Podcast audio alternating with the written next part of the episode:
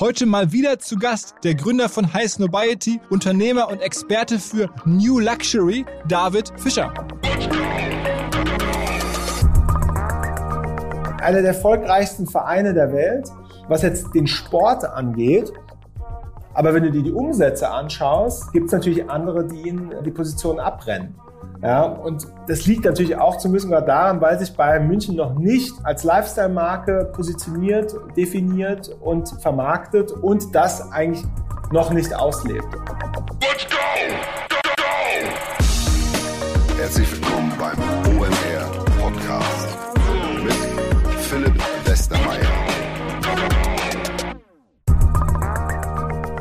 Ich erzähle mal wieder von unserer Partnerschaft mit Audi, aber heute ganz anders. Denn Audi hat ein Produkt entwickelt, das kein Auto ist, auch kein Motor hat, sondern ein komplett neues Angebot. Und zwar die Audi On-Demand Services. Extrem spannend, richtet sich vor allen Dingen an Geschäftskunden, um Audi mal wirklich die Fahrzeuge zu erleben. Es gibt da zwei Modelle, einmal Audi Rent und einmal Audi Subscribe. Über Audi Rent kann man, wie der Name schon sagt, ein Fahrzeug mieten. Und zwar vor allen Dingen Fahrzeuge, die man sonst bei seinem normalen Vermieter vielleicht nicht bekommt. Es gibt dann Vollkasko, unbegrenzt unbegrenzte Kilometer, keine versteckten Kosten. Es geht darum, dass ihr das Fahrzeug einmal kennenlernt und sowohl Privat- als auch Gewerbefahrten drüber abwickelt. Das zweite, Audi Subscribe, das ist eine Lösung zwischen Rent und Leasing. Also man bekommt ein Fahrzeug für vier bis zwölf Monate, kann sich auch da ein sehr spezielles Fahrzeug auswählen, bekommt das dann direkt vor seine Tür geliefert und kann das dann halt bis zu zwölf Monaten benutzen. Es gibt ja auch die attraktiven e-tron-Modelle.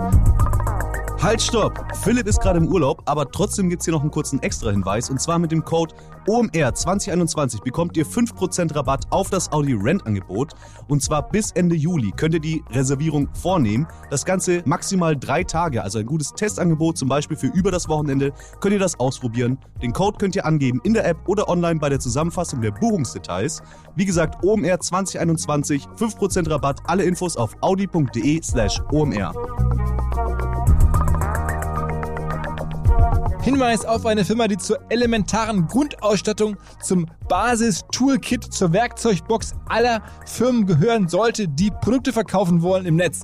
Und deswegen heißt die Firma auch praktischerweise Products Up. Es geht darum, dass ihr eure Produkte auf verschiedensten digitalen Marktplätzen und Vertriebskanälen schlüssig aktuell, optimiert, möglicherweise sogar syndiziert anzeigt. Dazu gehören natürlich Orte wie Google, wie Amazon, wie Facebook, wie Walmart. Überall da möchte man vernünftig seine Produkte ähm, angezeigt bekommen, wenn man mit diesen Firmen zusammenarbeitet.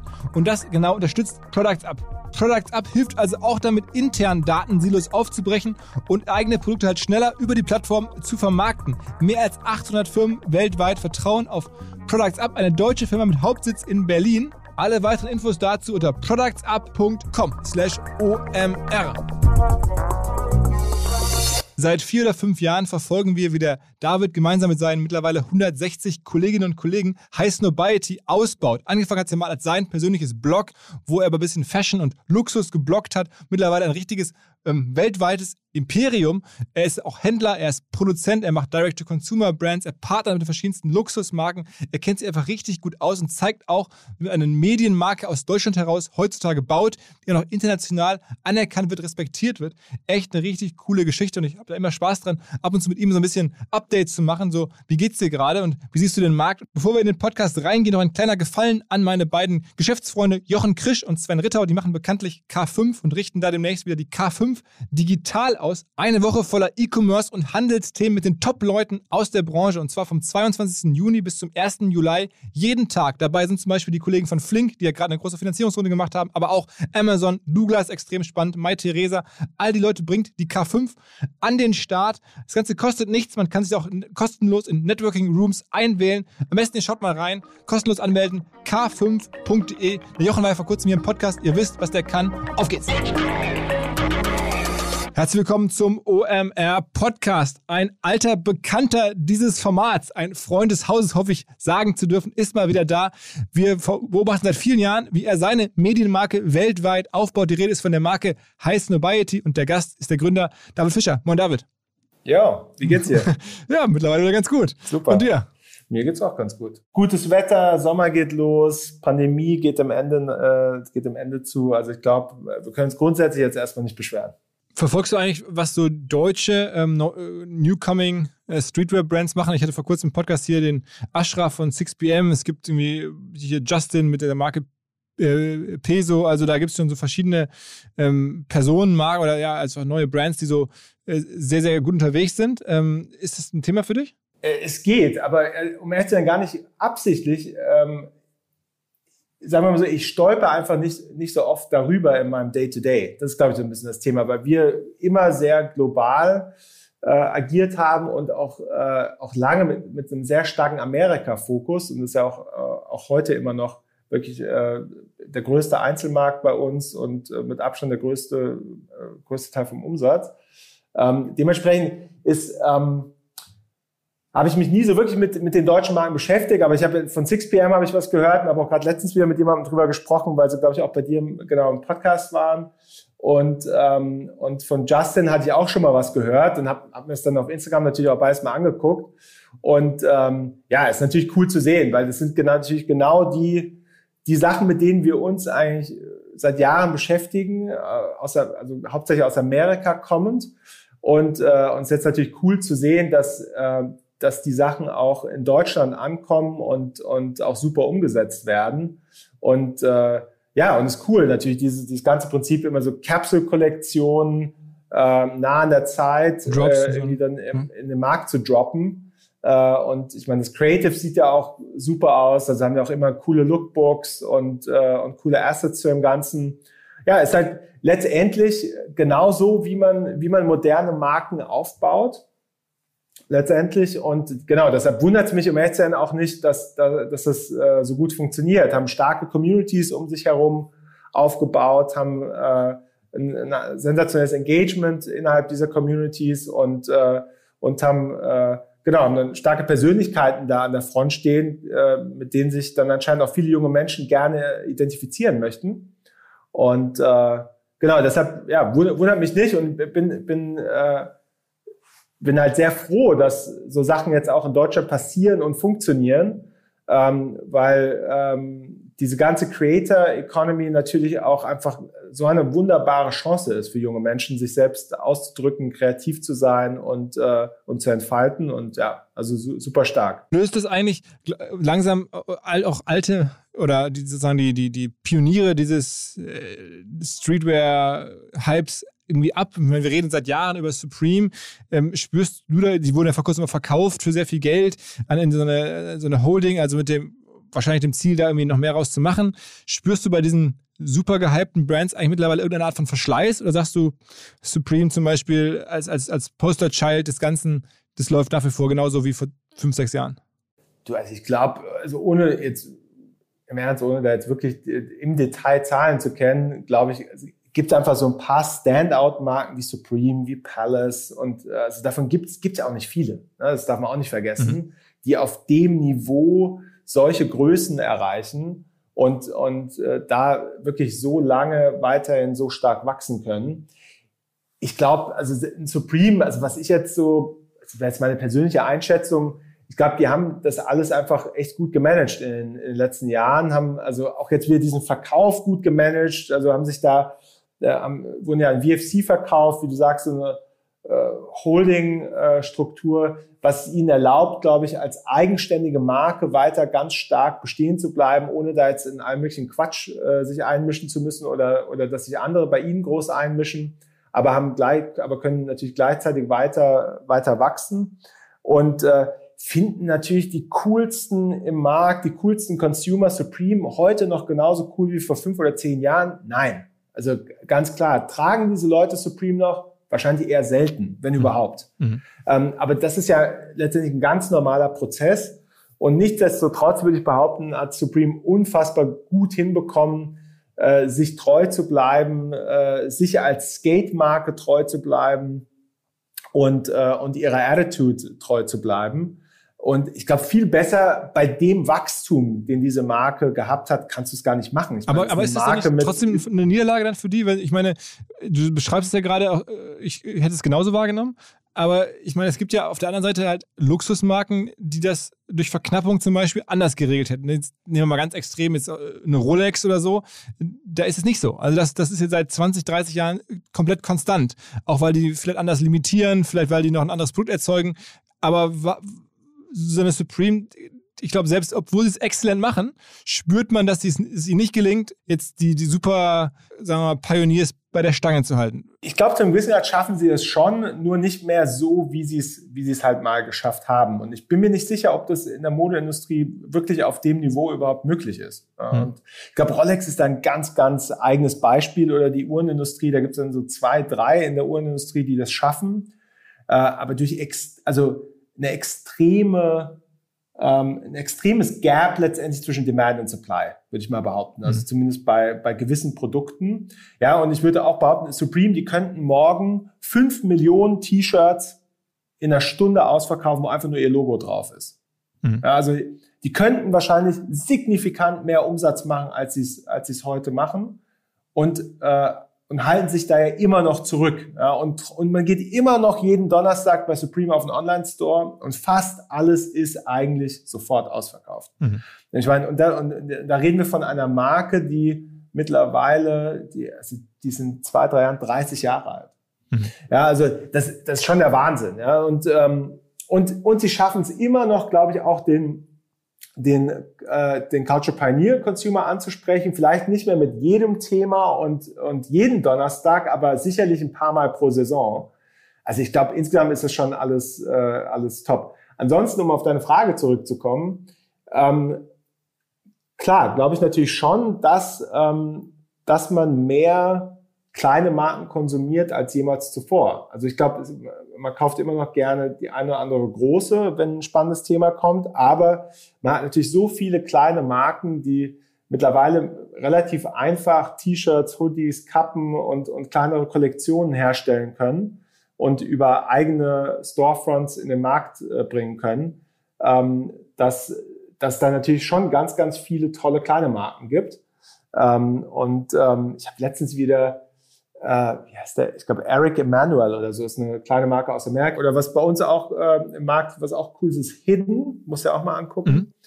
Ähm, das hat angefangen als so kuratiertes Instagram-Account. Die haben immer so viel Vintage Streetwear gepostet mhm. und haben dann irgendwann angefangen, auch ein bisschen Produkt zu machen und äh, und äh, ja, und die haben jetzt zum Beispiel, die haben auch so kleine Kollektionen, die jeden Monat kommen. Und aus irgendeinem Grund hat sich ihre Socke als so das absolute It-Item herausgestellt. Und da siehst du, und dann ist so ein großes Haar an der Seite drauf in einem Kreis und ist so, der, der Poser-Shot ist okay. so ein, ein, cooler neuer Turnschuh mit der Hidden-Socke. Ja?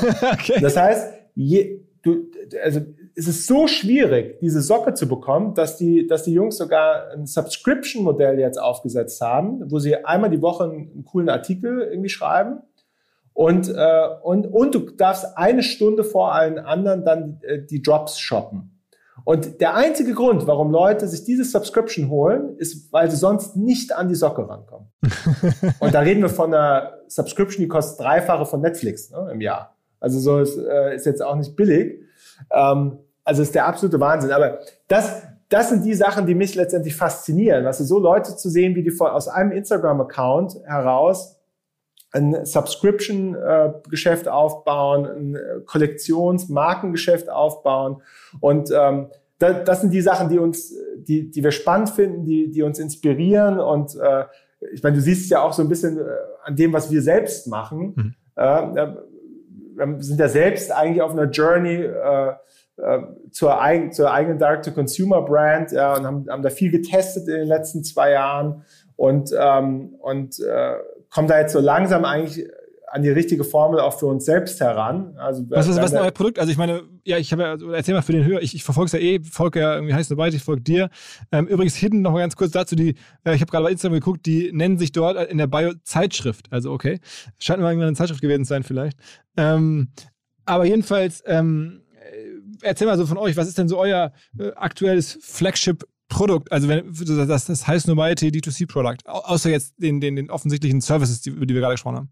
Produkt hat bei uns natürlich schon immer eine Rolle gespielt und, äh, und ist dementsprechend ein ganz natürlicher Bestandteil von unserem äh, Universe. Mhm. Und, äh, und insofern ist natürlich für uns wirklich ein Dream come true, jetzt äh, auch so stark selbst in das Thema Produkt hereinzugehen. Und äh, wir, haben, äh, wir haben da ja vor ähm, bisschen unter zwei Jahren angefangen äh, mit, äh, mit, äh, mit einem reinen Drop-Modell, ja, ein Modell, was für unseren Markt äh, relativ bekannt war, für unsere Marke auch schon gewissermaßen gestanden hat, weil wir lange über diese Drops von anderen Marken schon geschrieben haben und ähm, und haben, haben dann damit angefangen. Und es ging natürlich auch ganz stark um eine Differenzierung, weil wir wussten, also das Letzte, was wir jetzt brauchen, ist einfach noch ein Retailer. Mhm.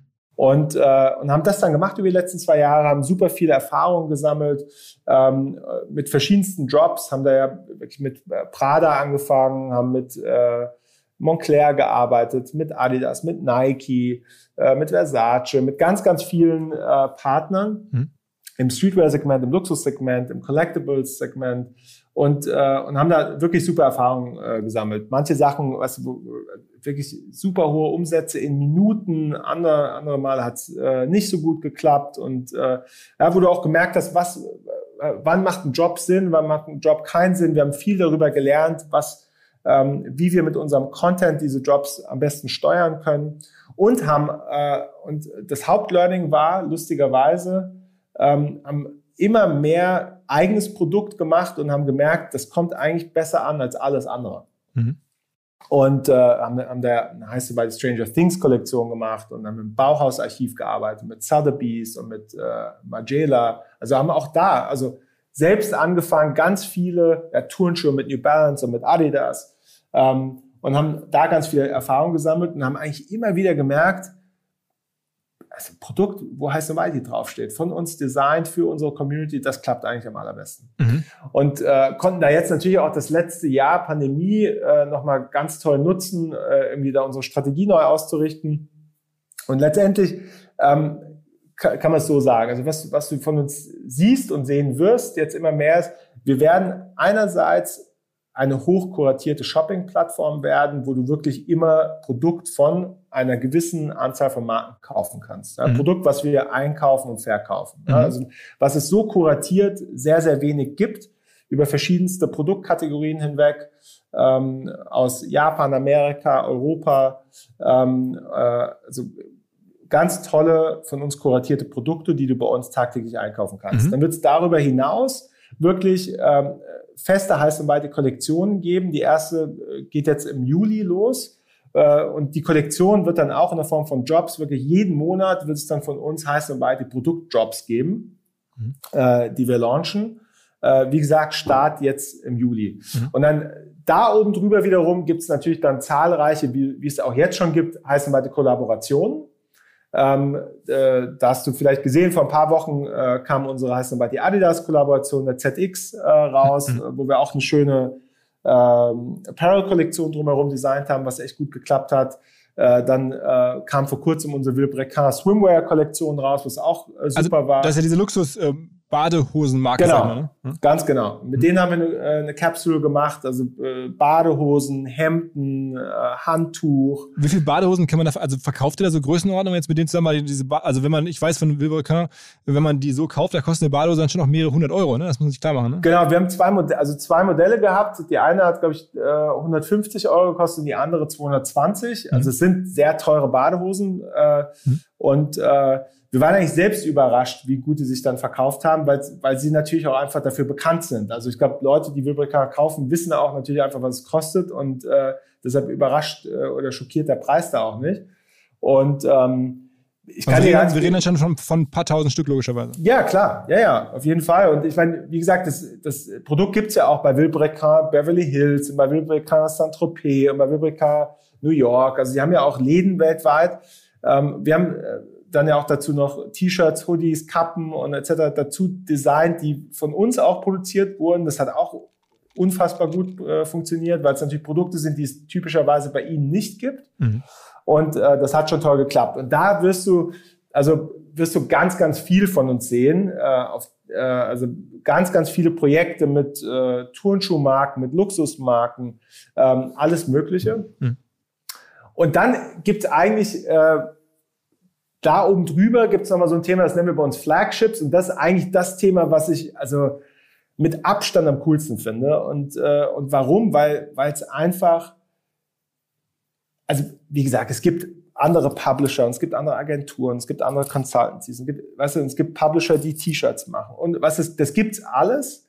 Aber ich finde, mit diesen Flagships, das ist wirklich ein Thema, was extrem unique ist und was wirklich ein Thema ist, was es nur bei uns gibt. Und Flagships bei uns, ähm, vielleicht hast du letztes Jahr Colette Mon Amour gesehen. Ja, ja, also die, die, die Kollaboration mit dem damaligen noch existierenden legendären Pariser ähm, ja, Klamottenladen, sag ich mal, Colette, was ja so ein ganz ikonischer Laden ist. Genau. Äh, eigentlich die, eigentlich äh, die Mutter aller Concept Stores, ja, 97 aufgemacht, 2017 zugemacht, äh, auf dem Höhepunkt.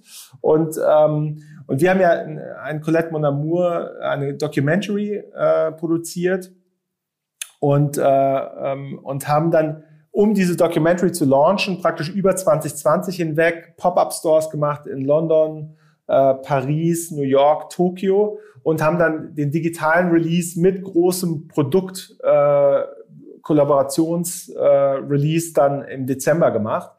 Und da, und, und da kommen halt für mich wirklich die Punkte zusammen, die können nur wir. Und zwar äh, super starker Content, super starke Geschichte trifft auf super starkes Produkt und wird dann wirklich ganz, ganz tight miteinander verpackt. Mhm. Äh, und, ähm, und das war wirklich äh, ein super starkes Thema für uns, was wirklich das ganze Jahr über hart durchgebrochen ist und, und, und, und relevant war und auch einen riesen Spaß gemacht hat natürlich, weil wir mit so vielen verschiedenen Marken an tollen Produkten zusammenarbeiten konnten, um diese, Gesch um diese Colette-Geschichte weiter zu erzählen.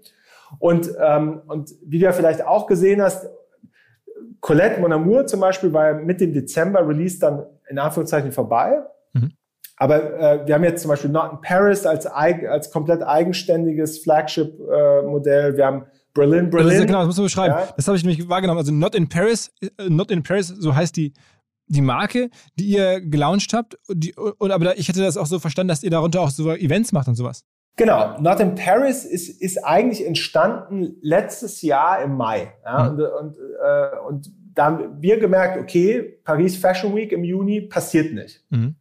Und es ist ja eigentlich voll schade, dass es nicht passiert, weil es immer so einer dieser Momente ist, wo unsere Community global zusammenkommt an mhm. einem Ort. Mhm. Und da geht's nicht um Fashion-Shows und da geht's nicht um erste Reihe sitzen für uns, sondern es geht darum, unsere Community aus der ganzen Welt kommt an einem Ort zusammen. Mhm. Und das wollten wir eigentlich schaffen. Wir wollten sagen, okay, wie können wir was Ähnliches kreieren? Ja, weil wir wussten direkt, ganz ehrlich, jetzt irgendwie eine Fashion Show abfilmen und zeigen, das interessiert doch niemanden. Mhm. Ja, weil, weil das war ja so die ganzen klassischen Fashion Show äh, Veranstalter haben ja dann angefangen irgendwelche virtuellen Fashion Shows und bei uns war direkt so, ey Leute, so, mhm. ich setze mich doch jetzt nicht hier vor ein Screen und gucke mir ein paar Models an, die mhm. irgendwie äh, einen virtuellen Runway runterlaufen. Aber wir wussten halt, wir wollen immer noch mit diesen ganzen Marken arbeiten, wir wollen tollen Content zusammen kreieren. Dann mhm. haben wir ähm, haben wir Marken eingeladen äh, bei Not in Paris, ein bisschen ironischer Name, weil wir sind alle nicht in Paris, also hieß das Ding Not in Paris mhm. ähm, und äh, mitzumachen. Und waren dann eigentlich echt überrascht, weil Hermes und Dior und Fendi und äh, und ganz viele Streetwear-Marken und und äh, und Collaborators waren alle super excited mitzumachen. Mhm. Und dann haben wir mit diesen ganzen Marken tollen Content für Not in Paris gemacht. Was, was heißt das? Was, was, was, sag mal konkret ein Beispiel. Was, was haben die da so gemacht? Ja, wir haben, wir haben, äh, wir haben für MS haben wir ein Lookbook äh, produziert mit äh, was für ihre neue Silk Scarf Kollektion. Wir haben mit Tom Brown und Coffee, es ist so eine up and coming Reggae Künstlerin, haben wir auf Jamaika ein Musikvideo produziert. Mhm. Äh, und äh, wir haben Rick Owens hat uns äh, hat ein Behind the Scenes Video von seiner Produktion in in Italien produziert, exklusiv für uns. Mhm und, und, und. Also haben da ganz, ganz viele tolle Themen ähm, äh, als Teil von Not in Paris gehabt. Und, äh, und es ging, weil du musst dir ja vorstellen, normalerweise bei einer, bei einer Fashion Week, eine Fashion Week ist erstens B2B, da, da gehen ja Einkäufer mhm. hin, da gehen Journalisten hin, da gehen ja keine Endkonsumenten hin. Mhm. Ja? Und, eine, und eine Fashion Week ist immer sechs Monate im Voraus. Das heißt, ich zeige dir, jetzt im Juni zeige ich dir, was im Januar in den Laden kommt. Mhm. Und wir haben gesagt, okay, aber that's it. Fashion Week ist, ist nicht mehr B2B. Fashion Week ist B2C.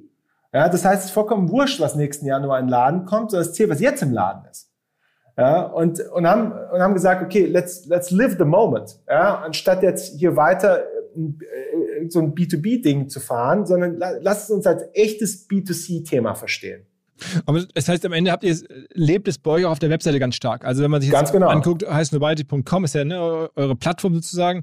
Und dann habt ihr sozusagen auf dieser Plattform mit Not in Paris einen, einen neuen Vertical geschaffen und dann da also von diesen Lookbooks, wie du es gerade beschrieben hast, Videos, äh, digitale Kunst, äh, alles drunter angesammelt mit den Partnern zusammen, was sozusagen aus eurer Sicht eine Art, Art digitales Dig Eigentlich eher wie so eine Art digitales Fashion Festival. Ja. ja. Also eher ist keine, ist, ist keine Fashion Week, ja, aber Fashion Festival, aber zeitgleich mit der Paris Fashion Week. Mhm. Und dann haben wir damals, äh, ich meine, es war alles Last Minute, ne? es war alles so äh, in vier Wochen. Ja, und dann mhm. haben wir gesagt, okay, das wäre auch eigentlich cool, so als Gag noch irgendwie Not in Paris eine Cap zu machen, ein T-Shirt, ein Hoodie zu machen. Mhm.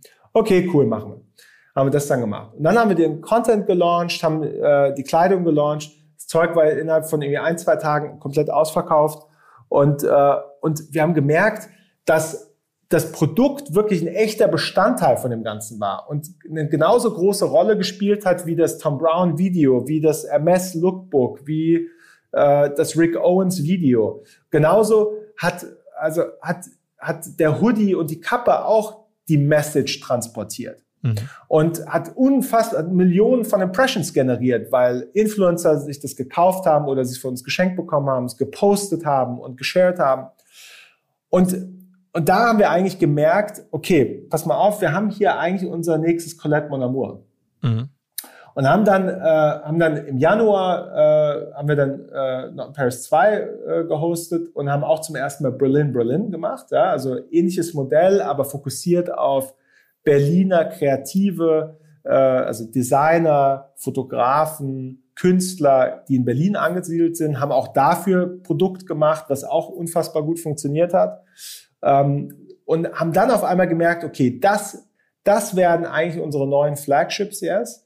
Jetzt. Und, äh, und das sind Themen, die kann niemand anderes so machen wie wir. Ja? Und Not in Paris, jetzt die nächste Edition, haben wir gerade announced. Und ich glaube, da, also ich bin also unfassbar stolz und auch, also ich finde selbst un unglaublich teilweise, was wir da in der Kürze der Zeit auch wieder auf die Beine gestellt haben, weil wir haben jetzt wirklich, äh, das wirst du jetzt in ein, zwei Wochen sehen, ich meine, da ist äh, Bathing Ape dabei, da ist APC dabei, da ist Gucci dabei, da ist Tom Brown wieder dabei, da ist Paris Saint-Germain dabei, da ist... Die Marke gehört zu, zu Jordan Brand, oder? Na, Paris Saint-Germain ist ja der Fußballverein. Ach so, okay, okay, weil die, ich verbinde die immer mit der Jordan Brand, weil das ja irgendwie so, ne? Genau, die machen, genau, Paris Saint-Germain, also die, die Trikots und, mhm. und, und Kleidung macht Jordan. Mhm. Ähm, und, und haben da wirklich jetzt auch wieder eine ganz tolle äh, Liste an Marken dabei. Und wir haben jetzt aber zum allerersten Mal, wie bei Colette Mon letztendlich, nicht nur tollen Content mit diesen ganzen Marken, sondern mit ganz vielen von diesen Marken auch exklusives Produkt extra für Not in Paris mhm. hergestellt. Mhm. Ja, und du wirst sehen, ich will noch nicht zu viel wegnehmen, aber wir haben eigene Turnschuhe, wir haben eigene Kaffeetassen, wir haben eigene Kollektionen und Hoodies und Kappen und wir haben wirklich ein unfassbares Line-up an Produkt.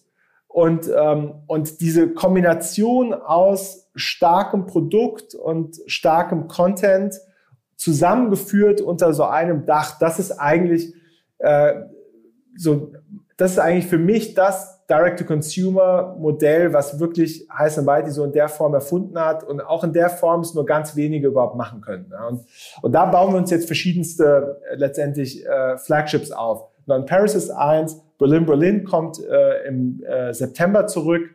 Ähm, und USA, amerikanische Städte äh, oder Shows, die dann da sozusagen gefeatured werden oder asiatische?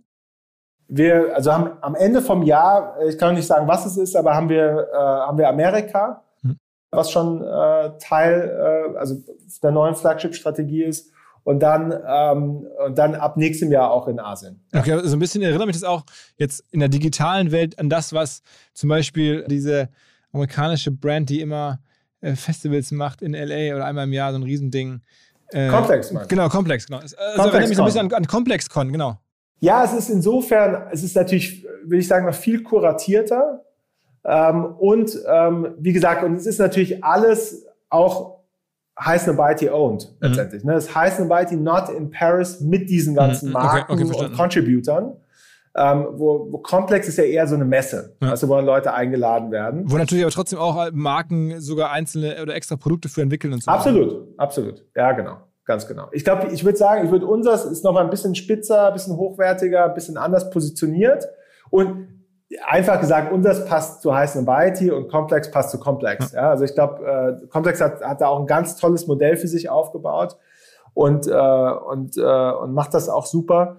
Und ich glaube, wir haben, wir haben ähm, natürlich dann nochmal über Premium Content, Premium Produkt und Positionierung äh, da einfach nochmal was sehr eigenes auch für uns geschaffen in dem Fall. Ist es eigentlich ein Zufall, dass bei so vielen Sachen, die jetzt neu entstehen, also bei Complex haben wir gerade über Complex gesprochen, das ist ja auch ursprünglich mal, glaube ich, eine Zeitschriftenmarke gewesen. Ja. Ich habe es gerade durch Zufall gesehen bei Hidden, ne, wo dann da bei Instagram steht, irgendwie Zeitschrift. Wenn man mal so anguckt, was ihr macht, ihr seid ja auch irgendwie eine Publishing-Brand, weil ursprünglich war es ja mal, kann man ja mal nachhören, in den ersten Gesprächen, die wir geführt haben, dein, dein Blog am Anfang vor Jahren. Ne? Klar. Ähm, sind wir immer noch. Also äh, wir sind, wir sind viel mehr, wir sind viel mehr als ein Publisher, aber wir sind natürlich immer noch Publisher und bei uns spielt natürlich, und das ist ja, das ist ja genau das, was ich so spannend finde, dass wir an einem Punkt jetzt sind, wo wir, äh, wo wir einerseits immer noch äh, thought-provoking äh, Leading Content produzieren, ja, wo also unser Content positioniert uns als Thought Leadership äh, Marke beim Cultural Pioneer every single day auf allen Kanälen.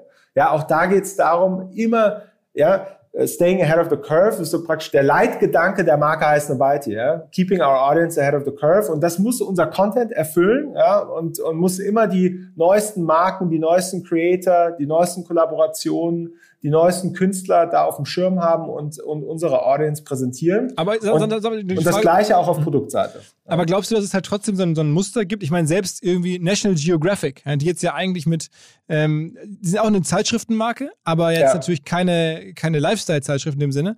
Ähm, aber auch da sehe ich jetzt immer mehr, dass die zu einer Fashion-Brand werden.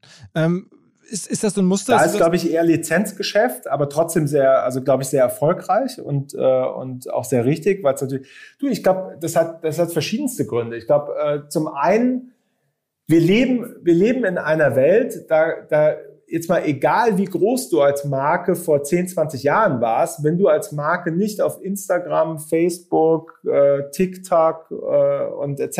existierst, existierst du praktisch für die nächste Generation, Generation an Käufern nicht.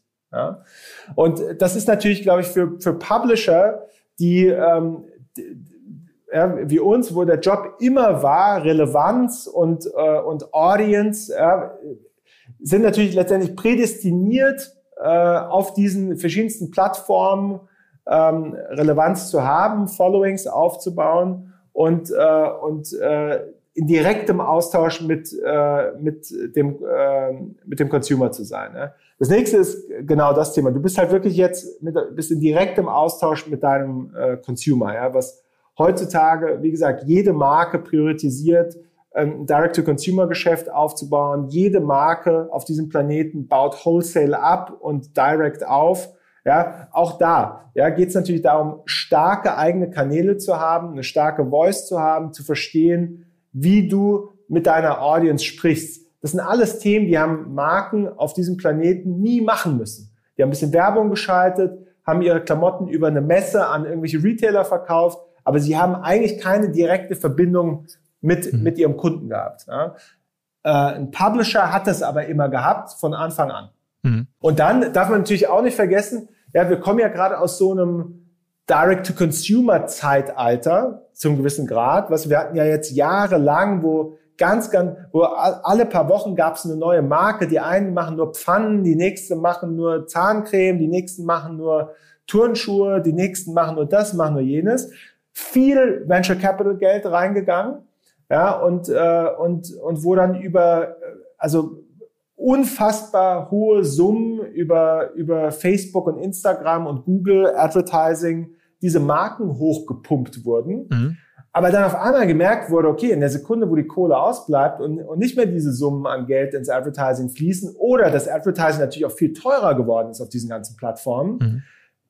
bricht das ganze Modell zusammen. Mhm. Ja, wo auf einmal gemerkt wurde, ja Mist, also du brauchst eine echte Verbindung. Ja? Und dann hast du jetzt auf einmal natürlich teilweise starke Publisher, die gibt es seit uns gibt es seit 16 Jahren, andere, National Geographic, keine Ahnung wie lange, viel länger. Mhm. Ja?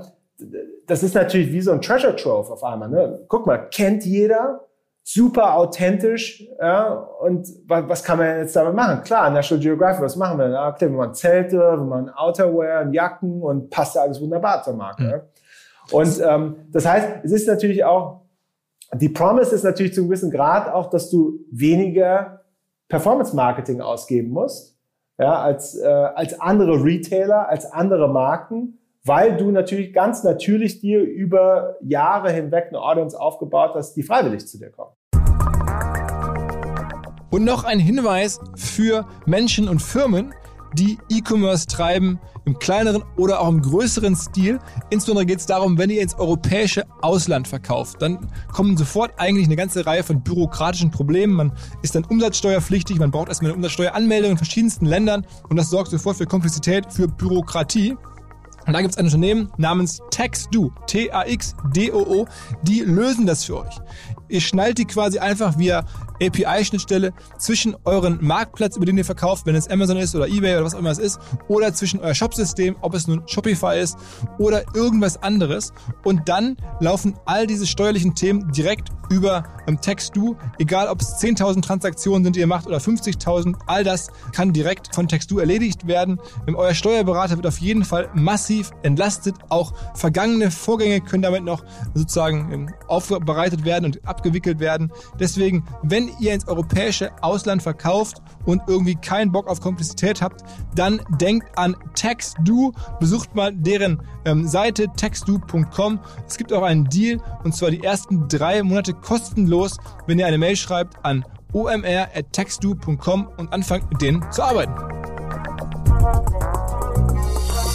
Ist das übrigens auch die Erklärung, weil du hast es gerade äh, im, im, Vorbeigehen gesagt und ich habe mich jetzt auch schon seit längerem gefragt, wie hat es eigentlich Paris Saint-Germain, also PSG, geschafft, mit der Jordan-Brand oder mit dem Partnerschaft so eine weltweite Hip-Brand zu werden, weil eigentlich ist es ja nur ein Fußballverein, wie jeder andere auch. Also Bayern München oder, oder, oder sagen wir mal jetzt Chelsea erscheint mir nicht so sexy, auch alles erfolgreiche Vereine, keine Frage, und Absolut. haben ja Fans, aber PSG ist ja schon fast so eine Art Lifestyle-Marke geworden. Ja. Ähm, ist das, wie erklärst du das? Also, sie haben einfach verstanden, dass sie, dass sie Marke sind und nicht nur Fußballverein. Ja, und dass sie eine Marke sind, die für Paris steht, die für Fußball steht, die für einen gewissen Lifestyle steht und, äh, und haben es verstanden, diese Marke auch über andere Wege zu vermarkten als über Fußball. Ja, und haben ja mittlerweile, keine Ahnung, vom äh, Paddleboard bis zum Nike-Turnschuh, äh, also alle möglichen Kollaborationen und Pop-up-Stores äh, gemacht. Und wenn du dir anschaust, ich meine, das, äh, ich meine, du hast äh, Bayern München gerade genannt, einer der erfolgreichsten Vereine der Welt, was jetzt den Sport angeht. Aber wenn du dir die Umsätze anschaust, gibt es natürlich andere, die ihn, äh, die, ihn äh, die Position abrennen. Mhm. Ja. Und das liegt natürlich auch zum gewissen Grad daran, weil sich Bayern München noch nicht als Lifestyle-Marke positioniert, definiert und vermarktet und das eigentlich noch nicht auslebt. Ja, aber, aber auch da natürlich prädestiniert. Ja, super starke Community um diese ganzen Vereine drumherum.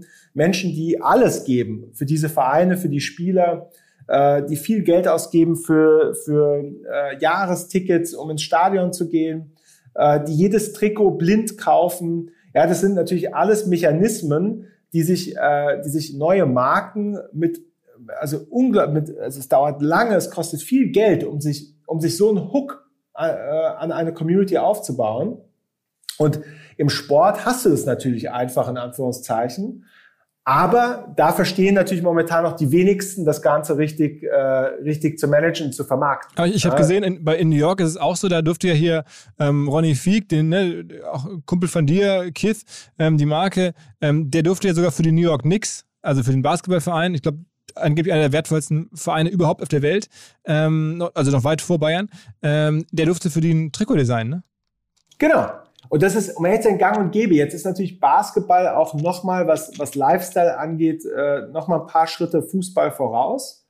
Ja, ich meine, du guckst dir in Amerika die NBA an, da gibt's NBA, die NBA Louis Vuitton Kollektion, da gibt's die NBA so und so Kollektion. Du, du guckst dir Pre-Game, kommen die ganzen Spieler ins Stadion und werden fotografiert, die Outfits werden fotografiert, wie so ein Pre-Game Runway, mhm. wo sich, wo sich die Spieler als Style-Icons äh, positionieren. Ja, und Fußball ist natürlich grundsätzlich prädestiniert dafür. Ja, ist natürlich ist ja nochmal ein viel größerer globaler Sport ähm, und, äh, und ist eigentlich prädestiniert, auch im Bereich Lifestyle nochmal viel stärker zu sein, als es heute ist. Aber braucht da, glaube ich, noch ein bisschen. Ne? Ist, äh, Amerika ist in dem Bereich tendenziell immer ein paar Schritte weiter. Und, äh, und deshalb wird, und, und Fußball ist natürlich einfach in Europa und, und im Rest der Welt, Südamerika und so, äh, verbreiteter.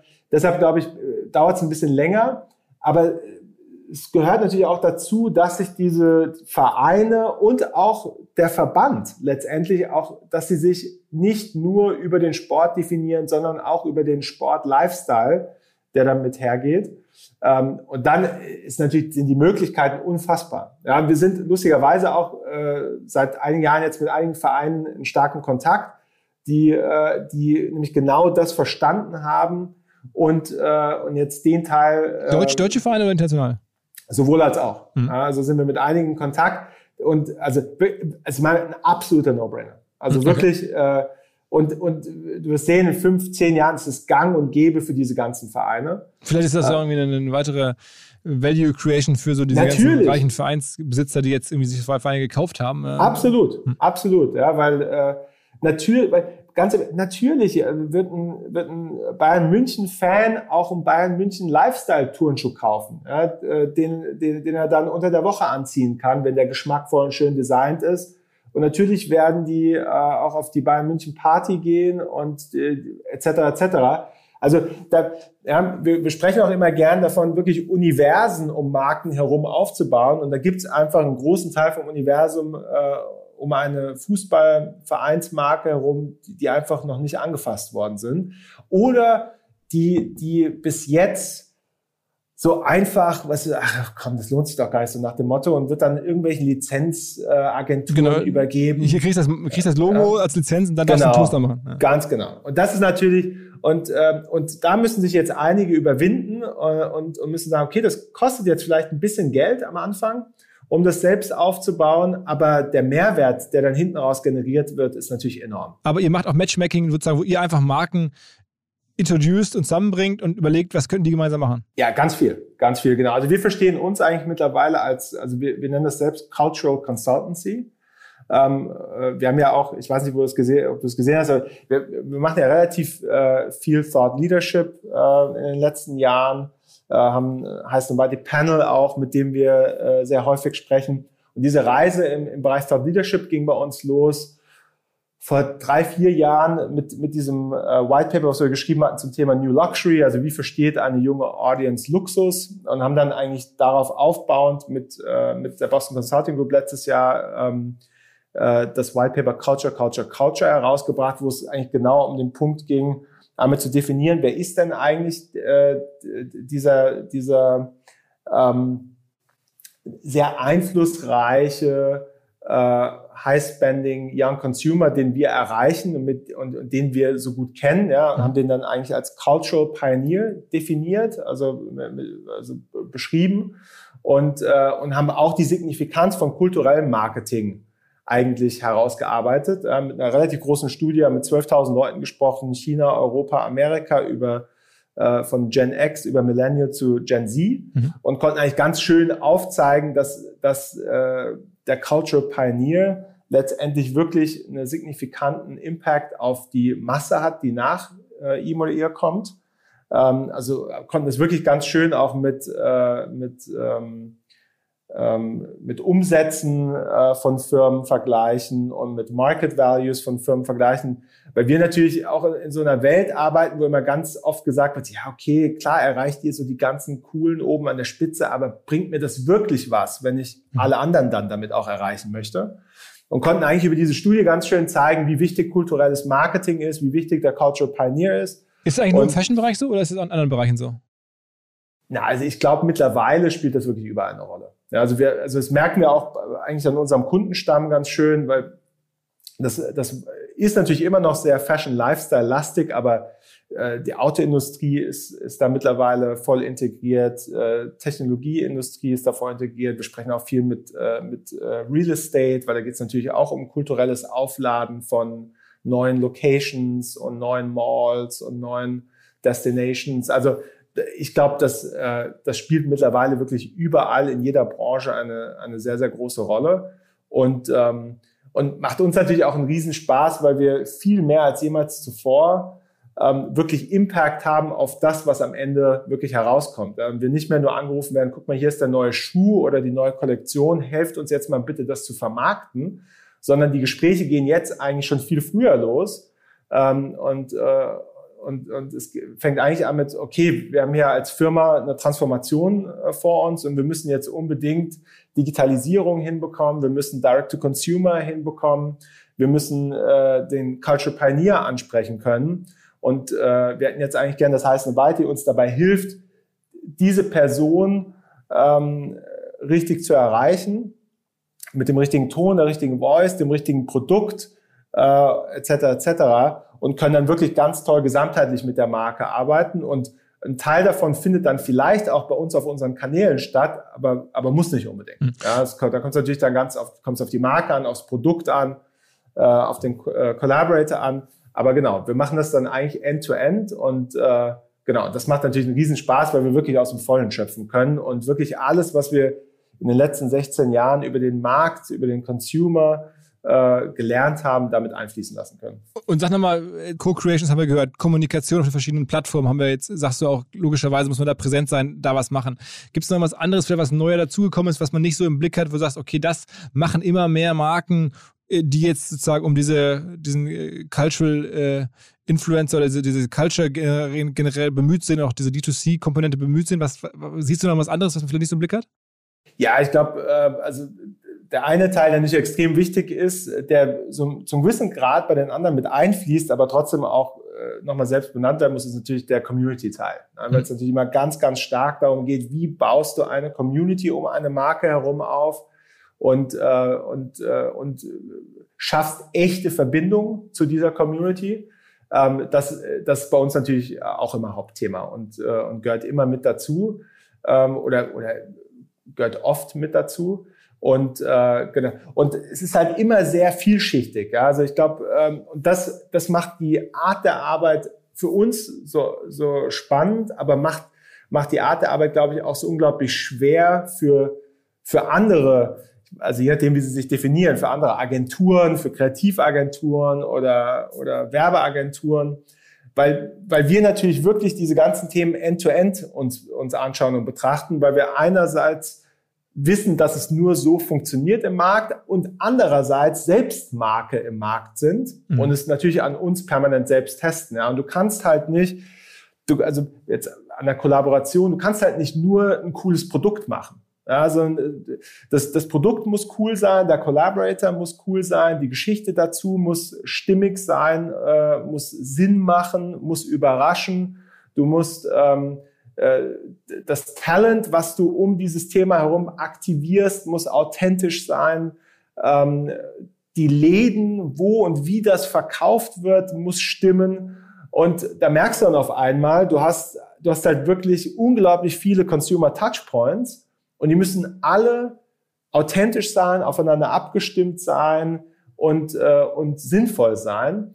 Und das können dann natürlich einfach echt nicht viele Leute abbilden. Es gibt halt ganz viele, die können Teil davon abbilden. Die können cooles Produkte sein. Dann gibt es andere, die können einen coolen 30 Sekunden drehen. Und dann gibt es andere, die können zehn coole Talents ranholen, die dann das Thema auf TikTok und Instagram posten. Und dann gibt es wieder einen anderen, die können noch irgendwie ein cooles Seeding-Goodie machen, was gut ankommt bei der Audience. Und dann bist du bei nächsten, die buchen dir dann die Media dazu. Hm. Aber es gibt, äh, würde ich behaupten, ähm, also wirklich niemanden, der dir das einfach alles äh, von A bis Z äh, sinnvoll und, äh, und, und wie rechnet ihr sowas ab? Also ich meine, das ist ja bei euch offensichtlich dann auch eine Agenturleistung, die ihr bringt. Also heißt Nobiety an der Stelle dann als Agentur verstanden? Ja, es ist ähm, ja, also ich, ich werde ungern in so Schubladen gesteckt, um ehrlich zu sein, weil es, es geht, es ist nicht wirklich eine Agenturleistung, es ist nicht wirklich eine Medialeistung und es ist letztendlich, aber also wenn du es definieren müsstest, ist es, glaube ich, äh, es ist eine äh, Mischung von ähm, von Publishing, Agentur und Consultancy. Mhm. Ja. Und da also rechnen auch Tagessätze ab, oder? Da, äh, je nachdem, ganz unterschiedlich. Also als Consultancy rechnest du natürlich Produkte ab. Ja, da mhm. kann Consulting ein Produkt sein, da kann, äh, da kann Community ein Produkt sein. Äh, ja, auf die Art und Weise dann äh, auf Agentur sein. Wir haben natürlich äh, Kreativdirektion, Produktion von Assets für verschiedene Plattformen. Klar, das Recht, also da können mhm. wir uns natürlich, also das rechnen wir natürlich genauso ab, wie alle anderen es auch abrechnen. Mhm. Aber ich glaube, bei uns sind die Services natürlich einfach unglaublich vielschichtig und ähm, und wir machen, glaube ich, im Gegensatz zu, zu den meisten anderen, machen wir relativ viel, aber wir machen es halt komplett fokussiert auf New Luxury. Ja, das ist mhm. praktisch unser Film letztendlich. Und der Actor ist der Cultural Pioneer. Ja, und wir machen praktisch alles, alles, was wir hier bei Heißen White machen, was wir als Publisher machen, was wir als Direct-to-Consumer-Brand machen und auch was wir als ähm, Agentur und Consultancy machen, machen wir im Bereich New Luxury und für den Cultural Pioneer. Mhm. Ja, und das gibt uns natürlich unglaublich viel Fokus, auch wenn wir da auf äh, ganz viele verschiedene Arten und Weisen letztendlich arbeiten. Mhm, mhm. Okay. Wie groß sind eure Firma mittlerweile geworden? Also über all die Jahre seid ihr immer gewachsen. Wie viele Mitarbeiter hast du aktuell? Wir sind momentan 160 Mitarbeiter. Okay, okay. Genau. Ja. Und macht dann jetzt auch schon wahrscheinlich, nehme ich mal an, so eure 15, 20 Millionen Umsatz wahrscheinlich mit allem zusammen. Ja, wir sind ja, äh, wir sind ja eine private Firma, deshalb wir müssen ja zum Glück müssen wir ja keine Auskunft geben dazu. Ja. Aber so wird es ja ungefähr sein. Würde ich, also ich bin jetzt nicht ganz uninformiert. Das weiß ich nicht, wie gut du informiert bist. das kann ich dir leider nicht sagen. Du guckst ja sehr, sehr gut auf diesen New Luxury oder generell auch im Fashion-Bereich, ich glaube, den ganzen Markt sogar. Ähm, wer macht denn da gerade einen guten Job? Siehst du irgendwelche sag mal, traditionellen Brands, die jetzt einen, einen, guten Dreh gefunden haben oder neue Firmen entstehen, ist dir irgendwie aufgefallen? Ja, da gibt es natürlich einige, die mittlerweile einen ganz guten Job machen. Das Schöne ist natürlich, dass wir da auch ganz stark sehen, wie unser Markt da einen ganz großen Einfluss mittlerweile hat. Also äh, vor, irgendwie vor 15 Jahren hätten wir uns noch gefreut, äh, wenn Louis Vuitton oder Gucci irgendwie gewusst hätte, wer wir sind. Und mittlerweile ist es natürlich so, dass Leute, die aus unserem Umfeld kommen, äh, die Kreativdirektoren bei diesen ganzen Firmen werden und letztendlich wirklich äh, auf Marketing- und Kreativseite diese Häuser übernehmen. Ähm, deshalb, ich meine, so ein Virgil Abloh macht natürlich bei Louis Vuitton einen sehr, sehr guten Job und äh, ist natürlich auch ein unglaublich starker Kommunikator, äh, weiß sehr gut, seine eigenen Kommunikationskanäle einzusetzen und, und auch den richtigen Ton zu treffen mit der Audience. Ähm, deshalb, genau, Louis Vuitton ist da sicherlich gerade ganz weit vorne. Ähm, dann äh, Dior äh, macht dann natürlich auch einen sehr guten Job mit Kim Jones, ähm, der ja auch aus unserem Umfeld kommt und vorher bei Louis Vuitton war. Givenchy hat gerade Matthew Williams eingestellt, der, ähm, der ja auch aus dem Umfeld kommt und, äh, und das wird gerade wieder äh, viel energetischer. Gucci macht natürlich schon seit langem einen sehr guten Job unter Alessandro Michele, also äh, ist da auch sehr stark unterwegs, hat ja unfassbare Wachstumsraten auch hinter sich. Ähm, Balenciaga ist natürlich auch ein super Beispiel mit äh, Demna Guasalia äh, von Vetements, der da einen ganz tollen Job macht seit Jahren und es immer wieder schafft, zu überraschen und, äh, und interessante Themen zu bringen und, äh, und interessante interessantes Cultural Commentary zu, zu betreiben, eigentlich über seine Kollektion. Ich weiß nicht, ob du das mitbekommen hast, aber weil das Thema zum Beispiel Kollaboration entwickelt sich ja auch ganz stark weiter. Also weißt du, wenn irgendwie vor fünf Jahren noch jemanden geschockt hätte, wenn einfach Marke X und Y zusammenarbeiten, dann reicht es natürlich heutzutage nicht mehr. Und äh, der, der letzte Übergau war ja so ein bisschen, dass jetzt gerade in den letzten ein, zwei Monaten. Äh, Gucci hat ja eine Kollektion gemacht, wo sie mit Balenciaga eine Kollaboration gemacht haben, also Luxusmarke mit Luxusmarke. Mhm. Und äh, jetzt gerade vor ein paar Tagen wiederum hat Balenciaga seine neue Kollektion gezeigt und hat da äh, Gucci-Taschen mit Balenciaga-Branding wiederum gezeigt. Mhm. Und, ähm, und äh, wo sich eigentlich äh, wahrscheinlich zum gewissen Grad auch schon lustig gemacht wird über, über das Thema Kollaboration. Mhm ähm, und, und das so ein bisschen ironisch betrachtet wird. Aber klar, so, so merkst du halt, wie das Ganze äh, wirklich auf die Spitze getrieben wird. Und aber andererseits natürlich auch immer größere Wow-Effekte kreiert werden müssen, um dass die Audiences überhaupt mitbekommen. Da vor kurzem gab es doch hier diese Kollaboration mit, mit Burger King, also mit so wirklich so Mainstream, ich sage jetzt mal fast so Trash-Brands, die dann auf einmal mit irgendwelchen äh, Top-Kollaboratoren zusammenarbeiten. Ich glaube, das war in dem Falle mit, ähm, äh, mit Travis Scott oder sowas, ne? Das war, war das? McDonalds. Oder McDonalds, ja genau. Also man sagt, okay. Ja, genau, das ist halt, das ist halt genau so ein Thema.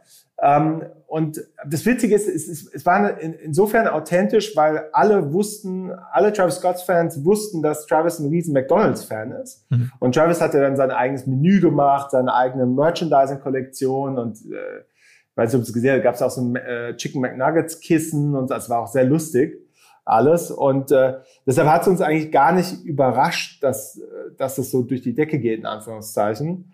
Ähm, und äh, aber ja, du wie gesagt, du brauchst halt immer größere Themen, neue Angles, spannende Geschichten, die du erzählen kannst, weil äh, was wir befinden uns in einer Zeit, wo 10, 15 solcher Projekte am Tag letztendlich announced werden und herauskommen. Und da ist es natürlich nicht so leicht, bei der Audience top of mind zu sein. Ist denn das eigentlich ein Zufall, dass du hast gerade die, die, die wichtigsten, die du genannt hast, waren dann Louis Vuitton, Dior, ähm, das sind ja alles irgendwie, die gehören ja alles zu diesem Louis Vuitton LWM-Asch-Konzern, ne? Von dem, von dem Bernard Arnault. Der ist ja gerade sozusagen, glaube ich, der, sogar der reichste Mensch der Welt, der mit diesem LWM Asch, diesem super Luxuskonzern aus Frankreich, also ja. also der wertvollste, eine der wertvollsten Firmen der Welt und er hält da große Anteile, sogar, äh, der Kollege hat scheinbar mehr äh, Firmenwert aggregiert als sogar Jeff Bezos. Ähm, ist, ist, spielen die da eine Rolle? Ist das, ist das Zufall, dass die irgendwie alle zu diesem Konzern gehören oder, oder hat da irgendwie LWM Asch so einen besonderen, ähm, äh, Weg gefunden? Ja, Gucci Balenciaga zum Beispiel gehören zu Caring, das ist ja ihr Hauptkonkurrent. Mhm. Aber äh, wie du richtigerweise sagst, äh, LVMH ist da natürlich schon, ähm, also mit Abstand der größte weltweit und hat da ein unfassbar großes Luxusportfolio auf, also angehäuft. Die haben ja auch gerade Tiffany's gekauft äh, für über 16 Milliarden. Äh, den gehört Bulgari, also äh, gehören diverse Uhrenmarken. Also es ist äh, unfassbar groß und haben also verstehen es anscheinend einfach sehr gut, diese Luxushäuser ähm, also zu kaufen, aber gleichzeitig auch dafür zu sorgen, dass, äh, dass diese Luxusmarken ihre, ihre Marke beibehalten, ihre Differenzierung beibehalten und das dann aber auch äh, mittelfristig groß zu skalieren, indem sie die richtigen Kreativdirektoren äh, reinholen, indem sie natürlich äh, besser wie viel, wie die meisten anderen verstehen, Retail zu skalieren, global. Äh, denen gehört ja auch Sephora. Also wie gesagt, die haben, haben da natürlich schon wirklich eine unfassbar große Expertise jetzt ähm, aufgebaut in dem Bereich. Und gleichzeitig haben sie es aber auch geschafft, sich dann immer wieder neu äh, neu zu definieren und, äh, und neuen Marktgegebenheiten anzupassen, weil sie äh, jetzt auch die ersten im Luxussegment waren, die so bold eigentlich in diese neue Generation an Kreativdirektoren reingegangen sind. Ja, weil, wie, gesagt, also Louis Vuitton mit Virgil, ähm, Dior mit Kim Jones, Givenchy mit Matthew Williams. Vor Jahren hatten sie schon bei Kenzo die Leute von Opening Ceremony drin. Also äh, sich da auch echt was getraut haben und du kannst mir glauben, also wie Louis Vuitton äh, Virgil Abloh announced wurde, das, fanden ganz, ganz viele nicht so cool, äh, die so aus dem traditionellen Luxusumfeld kommen. Und äh, also da haben sie auch echt bewiesen, dass sie sich was trauen. Haben ja auch Rimowa jetzt komplett äh, neu erfunden und rumgedreht und haben eigentlich aus, aus einer Premium äh, eine Luxusmarke auch wieder kreiert in den letzten Jahren auch ganz stark über das Thema Kollaboration. Ja, da kam ja auch irgendwie Remova mit Supreme, Remova mit Alex Israel, dem Künstler, Remova mit äh, Dior, einer, anderen Marke aus ihrem Haus. Ähm, also der, da ist ja der Sohn von Bernard Arnault reingegangen vor Jahren als CEO und hat dann eigentlich letztendlich genau über kulturelles Marketing letztendlich es geschafft, aus ähm, aus einer tollen Premium-Koffermarke letztendlich auch wieder eine Luxusmarke zu schaffen. Sind aus Retail komplett rausgegangen, nur noch eigene Flagship-Stores und, und, und, und, und. Das ist dann letztendlich so ein bisschen die klassische Luxusformel. Aber auf der anderen Seite auch zu verstehen, an die Zeit angepasst, dann ihr Marketing, Marketing zu betreiben. Bräuchte nicht eigentlich jede Brand, also es ist so eine These, wenn ich dich jetzt höre, wie du auch über diese Creative Director sprichst, ist es natürlich bei Modemarken irgendwie noch äh, naheliegender vielleicht, dass die jetzt irgendwie, die müssen ja ständig neu erfinden, neue, Produkte erfinden als Modemarke, aber glaubst du, dass es nicht auch als, als Automobilmarke oder als, ja, weiß ich nicht, viele weitere Branchen eigentlich Creative Director bräuchten, um sowas in der heutigen Zeit umzusetzen? Doch, ganz klar. Also und ich glaube, da, da geht es auch hin. Also äh, andere Industrien sind da einfach noch ein bisschen langsamer, auch oft, weil natürlich das Produkt viel komplexer ist. Ähm, also zum Beispiel die Autoindustrie hat, glaube ich, mittlerweile auch gemerkt. Ich meine, wir haben jetzt ja auch gesehen Virgil Abloh mit Mercedes-Benz, wir haben gesehen äh, Kith mit BMW, äh, wo mittlerweile auch äh, nicht mehr nur so ein bisschen Co-Branding betrieben wird, sondern wirklich wirklich ganze Autos designt und verkauft werden, äh, wo äh, Bekleidungskollektionen designt werden, die mit diesen Autos herauskommen, wo Events gehostet werden, wo diese Autos wie Kunstobjekte zelebriert werden. Ähm, also ich glaube, da merkt man äh, natürlich, dass auch solche Industrien äh, merken, dass ähm, ja, also dass es nicht mehr nur um PS geht, dass es äh, nicht mehr um Zylinder geht, sondern dass es letztendlich um kulturelle Relevanz geht für diese neue Audience. Und wenn man sich die Zahlen anschaut und wie wichtig äh, die jungen Millennials und Gen Z gerade im Luxussegment werden, ja, ich glaube schon 2025 über 60 Prozent von der Kaufkraft kommt dann ähm, von den beiden Gruppen, ähm, dann ist es natürlich ganz klar, dass diese ganzen Marken äh, sich da nochmal neu definieren müssen und, ähm, und auch äh, und, und sich wirklich nochmal stärker auch als Luxusmarken verankern müssen. Ja, weil das ist das andere. Ähm, also man merkt natürlich, dass auch ganz viele Automarken, auch wenn wir sie schon immer als teure und hochwertige Produkte wahrgenommen haben, jetzt wirklich die Entscheidung kommt, nee, also wir sind, wir sind keine Premium-Automarken, sondern wir sind Luxusmarken und dieser Luxus muss sich natürlich in allen Touchpoints wiederfinden. Nicht nur im Auto und am Geräusch der Tür und am, an der Motorleistung, sondern natürlich auch am Service und an, an der ganzen Welt, die letztendlich um diese Autos herum kreiert wird. Ähm, und äh, genau, das, die Autoindustrie, glaube ich, ein schönes Beispiel, wie das jetzt wirklich auch ganz stark in andere Industrien reingeht und, äh, und da die Skillsets, die in der Luxus- und Lifestyle-Industrie schon über die letzten 10, 20 Jahre da aufgebaut wurden, eigentlich auch in anderen Industrien immer relevanter werden. Heute habe ich etwas ganz, ganz Neues bekommen von den Kolleginnen und Kollegen von Vodafone. Und zwar kein Tarif, kein digitales Event, sondern ein Schloss. Und zwar keins, das man besichtigen kann oder beziehen könnte, sondern eins, mit dem man Türen und Lagerhallen abschließen kann. Ich habe so ein Schloss zum ersten Mal gesehen, als ich in der Highschool war, in der 11. Klasse. Da habe ich meinen Locker damit abgeschlossen. Mittlerweile gibt es auch ganz viele Fitnessstudios. Also diese Art Schloss. Und zwar kann man das jetzt digital öffnen. Man muss sich keinen Code mehr merken. Man kann so ein Schloss digital betreiben, darüber auch Zugänge vergeben und steuern. Das ganze Projekt ist eine Kooperation mit dem Schlosshersteller Abus und dieses Schloss ist dann versehen mit einer SIM-Karte, einem Bluetooth-Modul, mit einem Bewegungssensor, einem GPS-Sender, also extrem sichere Sache und wahrscheinlich für ganz viele Firmen, die Hardware herstellen, die vielleicht Baustellen betreiben, die auf jeden Fall sensible haptische Geräte irgendwo stehen haben. Interessant. Alle Infos dazu unter vodafone.de slash smart-lock, also L-O-C-K wie Lock. vodafone.de slash smart-lock.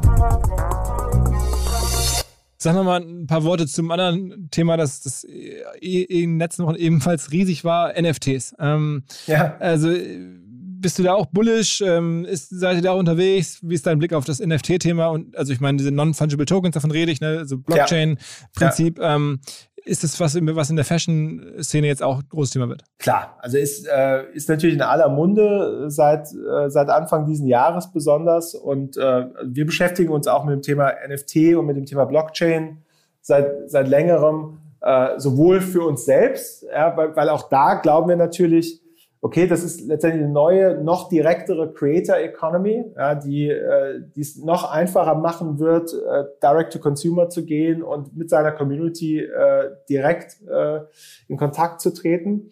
Ähm, und schauen deshalb natürlich selbst, wie kann das unsere Community powern, ja, über, über eine eigene Currency, über eigene NFTs, über eigene Blockchain oder, oder, oder. Aber schauen uns das natürlich genauso an, um zu schauen, inwiefern das äh, jetzt relevanter wird für unsere vielen Markenpartner und äh, wie wir das auf der Seite unseres Geschäfts mit einbeziehen müssen und sollten. Und äh, ja, also bin da, bin da definitiv langfristig bullish. Ähm, ich glaube äh, ich glaub schon, dass wir uns da jetzt gerade in der Bubble befinden und, und glaube auch, dass da diese NFT-Preise, die wir da jetzt in den letzten Monaten gesehen haben, dass das sich nicht halten wird. Das sind, sind ja fast eher Kunstobjekte dann und Collectibles, äh, als dass es jetzt Day-to-Day-Produkte sind. Aber ich glaube, wenn wir mal so diesen Wechsel haben vom Kunstobjekt NFT zum, sagen wir mal, Wearable zum Beispiel, ja, wo dann äh, digitale Produkte, Schuhe, T-Shirts, Jacken äh, oder, oder was auch immer, also wenn, wenn, wenn das mal normale Preise äh, bekommt, ja, Preise wie, wie Sachen im echten Leben letztendlich, mhm. dann glaube ich, wird, das auf jeden Fall fester Bestandteil, weil ich meine, wenn, wenn man jetzt alleine schaut, wie viel Zeit, wenn ich bei mir gucke, wie viel Zeit ich auf Instagram verbringe, dann, also ich rate jetzt, aber ich gehe schwer davon aus, es gibt keinen anderen Ort, ja, wenn wir jetzt mal Instagram als als digitale Welt bezeichnen. Es gibt keinen anderen Ort dieser Welt, wo ich mehr Zeit verbringe. Mhm. Also gibt keinen äh, kein, kein echten Laden, kein Kino, kein Theater, kein äh, Spielplatz, nichts. Es gibt nichts, wo ich so viel Zeit verbringe wie auf Instagram. Mhm. Und äh, deshalb ist es für mich überhaupt nicht abwegig zu denken, ähm, dass, ähm, dass es mir wichtig sein wird, was ich auf Instagram anhabe. Mhm in Anführungszeichen. Ja, also wenn wir uns jetzt mal Instagram in zehn Jahren vorstellen, oder äh, ich nehme jetzt Instagram als Beispiel für alle möglichen digitalen Welten, mhm. die sich da eröffnen werden. Äh, das können Spiele sein, das können Second Life-artige Welten sein ähm, dann, wird, dann muss es mir doch wichtig sein, was ich da anhabe, weil mich viel mehr Leute dort sehen werden als irgendwo anders. Mhm, mhm. Ja, und dementsprechend werde ich auch für die Sachen genauso viel oder mehr Geld ausgeben als für alles, was ich ähm, äh, als, äh, als was ich sonst so anhab. Mhm. Ja, wir haben da auch, wir haben ein relativ großes äh, Gaming Paper äh, gerade herausgebracht und äh, ja, da kam auch so geile, geile äh, ähm, geile Quotes raus, so Sachen wie ähm, dressing up for Instagram and wearing sweatpants in real life.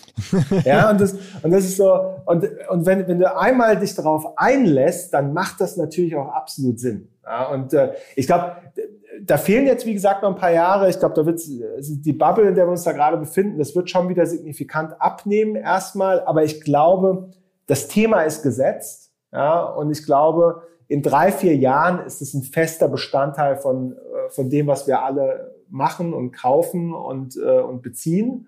Und deshalb geht es eigentlich darum, jetzt, sich jetzt zu committen und zu sagen, okay, was macht, wo wollen wir in drei, vier Jahren sein? Ich glaube, es geht jetzt weniger, ich glaube, äh, ich das war jetzt so eine ganz kurze Goldgräberstimmung. Äh, also jetzt irgendwie zu denken, dass man da jetzt äh, schnell einen Rubel macht, äh, das glaube ich nicht, um ehrlich zu sein, dass das jetzt noch groß funktionieren wird. Da hätte man noch schneller sein müssen.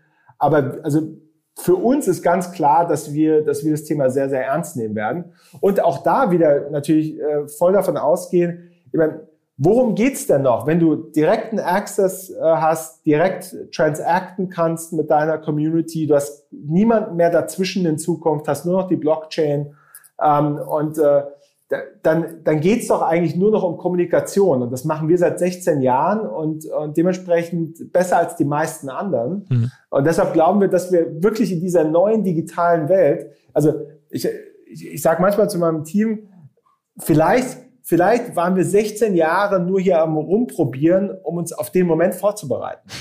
Ja, weil, weil wir natürlich so predestined sind, auch hier in dem Bereich, ähm, uns zu positionieren und, und mit unserer Community äh, in Kontakt zu treten und, und unsere Community zu empowern. Wann, wann gibt es denn die ersten Läden für euch? Also ich, ich, über ein Thema haben wir als, als letztes vielleicht generell das Thema Läden. Ich wollte dich ja eh darauf ja. ansprechen, jetzt, wenn ich das so höre, ähm, du sprichst ja auch viel von eurer Community. Muss man dann nicht auch ein paar Läden demnächst mal haben? Ähm, muss, muss man. Doch, glaube ich, hast, hast du auch recht. Also ich muss dir ehrlich sein, ähm, wir werden da ein paar ganz spannende Themen haben ähm, in, in sehr, sehr naher Zukunft. Also das wird äh, das eine Thema wird, wird jetzt sehr bald announced und kommt dann noch dieses Jahr und dann, so wie es aussieht, wahrscheinlich noch was nächstes.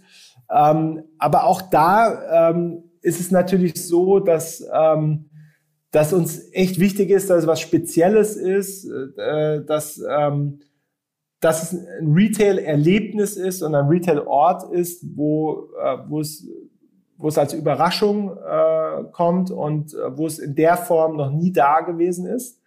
Und äh, ich glaube, deshalb werden wir auch da überraschen und, und wieder zeigen, wie wir, wie wir etwas ganz Besonderes für den Culture Pioneer machen, ähm, äh, den man äh, so weltweit antrifft und, äh, und der so, äh, wie gesagt, noch nicht begrüßt wurde. Aber als, als Hinweis schon mal vielleicht, du bist selber Fan von bestimmten Läden. Ich habe ein Interview von dir gelesen jetzt in der Vorbereitung. Du, äh, glaube ich, in Berlin, da sagst du Harveys äh, im Kuh, am, am Kudamm ist ein Laden, wo du gerne gehst. Lustig, dass, dass du das ansprichst. Ja, ne, also ich bin grundsätzlich natürlich super, also auch ein super Fan von Retail. Ne? Also muss man jetzt dazu sagen. Also bei dem ganzen, bei allem Digitalen, was wir machen, ähm, wird auch die echte Welt und Retail immer eine Rolle spielen, meiner Meinung nach. Ich glaube, man muss nur die Rolle davon verstehen. Ja? Also du wirst auch von äh, Not in Paris ähm, äh, echte Aufschläge, also oder Aufschläge in der echten Welt sehen in der Form von Pop-up-Stores und, und äh, auch größeren äh, Sachen in Zukunft. Ähm, also wir glauben eigentlich, dass Omnichannel und, und Multitouch, das ist super wichtig und, äh, und macht auch Sinn. Ähm, nur wie gesagt, du musst halt verstehen, für was dieser Laden oder für, für was dieses Retail-Environment wirklich gedacht ist und dass es ein Erlebnis sein muss und dass es ähm, die Leute in deine Welt transportieren muss und dass es halt in dem Bereich nicht nur um Transaction geht mhm. oder, oder vielleicht gar nicht um Transaction geht, sondern sondern um andere Sachen. Gibt es ein paar andere Läden, die du cool findest? Also, du hast ja noch ein paar mehr genannt, und, also ähm, weltweit. Harveys, du, Harveys finde ich auch cool. Weißt du, ich finde, ich muss natürlich auch immer Sachen cool finden, die nicht jeder cool findet. Also, also, und Harveys ist das Lustige, ist ein relativ alter Laden, ja, den es schon seit Ewigkeiten gibt und die haben keinen Online-Store und die haben die gleiche Tüte seit 25 Jahren, mhm. 30, 40 Jahren, glaube ich sogar. Und da steht der gleiche Typ hinter der Theke seit 40 Jahren und aber äh, die, die haben eine ganz besondere Markenauswahl. Ja, das Comme des Garçons und Issey Miyake und Yoji Yamamoto, also sehr japanisch, sehr äh, sehr speziell und es sind alles Marken, die findest du fast nirgendwo anders. Mhm. Also gibt es immer so ein, zwei Läden in, in, in jedem Land, überhaupt, wenn überhaupt. Und deshalb finde ich Harveys cool. Aber ich finde natürlich, äh, finde äh, Woostor finde ich auch cool. Und, Wo ist das? Äh, Woostor ist in Kreuzberg, mhm. äh, ein ganz toller Laden äh, auch so eine Art, also kannst du schon sagen, Concept Store für Frauen und Männer und Turnschuhe und äh, Objekte und äh, Kosmetik und so weiter und so fort. Also das äh, finde ich cool. Ich finde das Store cool im Soho House. Ähm, und äh, also ich finde Retail immer noch super wichtig und ist auch ist ja für mich auch bei jeder Reise, also, also jeder hat ja so seine Art und Weise eine Stadt kennenzulernen. Mhm. Ja? Und für mich fängt jeder jede Stadt mit Retail an. Also ich gebe in jeder Stadt als allererstes in die coolen Läden, äh, die mir so empfohlen wurden. Und darüber lerne ich dann äh, die Kunstinstitutionen, die richtigen Restaurants, die richtigen Bars, die richtigen Orte kennen. Aber für mich ist immer der Bezugspunkt Retail, weil ich mhm. genau weiß, im richtigen Laden steht die richtige Person, die versteht, was mich interessiert, mhm. letztendlich, mhm. auch in, in allem anderen. Und deshalb äh, also bin ich da auch immer noch extrem passioniert, was das Thema Retail angeht und, ähm, und auch das echte Erleben von, äh, von Produkten und äh, von Erlebnissen. Und äh, genau, freue mich deshalb auch wirklich sehr darauf, dass wir in dem Bereich jetzt sehr, sehr bald reingehen und, äh, und da auch natürlich wieder Sachen anders machen und neu machen und natürlich auch nochmal auf eine ganz neue Art und Weise äh, das Physische und das Digitale miteinander verbinden werden, weil das ja immer so ein bisschen unser Steckenpferd ist, auch bei Not in Paris und Berlin, Berlin und Colette Mon Amour. Also da geht es ja wirklich immer so um Content, Commerce, Community und aber auch gleichzeitig um, äh, um digital und physisch zu verbinden. Und ich glaube, Retail gibt dem Ganzen dann wirklich nochmal eine ganz neue Dimension äh, und, äh, und auch was Lokales, was ich auch sehr spannend finde. Okay. Okay, okay, okay. Also, wir haben jetzt wieder eine lange Reise gemacht, aber genau das war das Ziel, einmal wirklich Updates zu bekommen. Was, was, was macht ihr äh, mit Heiß Nobiety? Wie siehst du die Welt? Und ich glaube, da war jetzt wirklich alles drin. Ähm, ich lasse uns das beibehalten. Also ich hoffe, du, ich kriege immer mal wieder mal ein bisschen aus deinem Kalender rausgeschnitten in den nächsten ja, Jahren. Ähm, und äh, vielen Dank, David. Danke für die Einladung und ja, hat wie immer Spaß gemacht. Alles klar. Ciao, ciao. Ciao, mach's gut. Zum Schluss mal wieder der Hinweis auf unsere hauseigene OMR Academy. Wir bieten dort zehnwöchige E-Learning-Kurse. Man bekommt nachher ein Zertifikat, hat so zwei bis drei Stunden Selbstlernaufwand pro Woche, aber man lernt halt richtig in der Tiefe etwas mit einem OMR-Siegel drauf. Das ist wirklich ähm, tipptopp. Und Themenbereiche gäbe es folgende. Facebook und Instagram Advertising könnte man lernen über SEA und Google Ads. Man kann über Digital Marketing Analytics, über SEO Fundamentals, über E-Mail Marketing, Instagram Marketing ist neu dabei. Also all diese Kurse laufen. Die laufen natürlich immer, immer ab einem gewissen Startzeitpunkt. Müssen wir mal gucken auf der Website, wann der jeweilige Kurs wieder losgeht. Wir machen das gemeinsam mit einem Partner, den Headstart Studios. Die helfen uns dabei der Umsetzung des Ganzen. Also alles natürlich remote von der Couch aus machbar, aber OMR, Content-Qualität hoffentlich überall drin. Sonst schreibt mir, es gibt 10% Rabatt für alle Hörer dieses Podcasts. Also omr-academy.de und dort dann den Code eingeben, OMR Podcast. Schaut mal durch, ob da irgendein Kurs für euch dabei sein könnte. Man kriegt auch wirklich ein super Netzwerk, fällt mir noch ein. Trifft eine ganze Reihe von Leuten, sozusagen digital, die man aber dann noch nachher bei LinkedIn überall adden kann und auch wieder einzeln separat ansprechen kann für nachfolgende Fragen und so weiter und so weiter. Dieser Podcast wird produziert von Podstars bei OMR.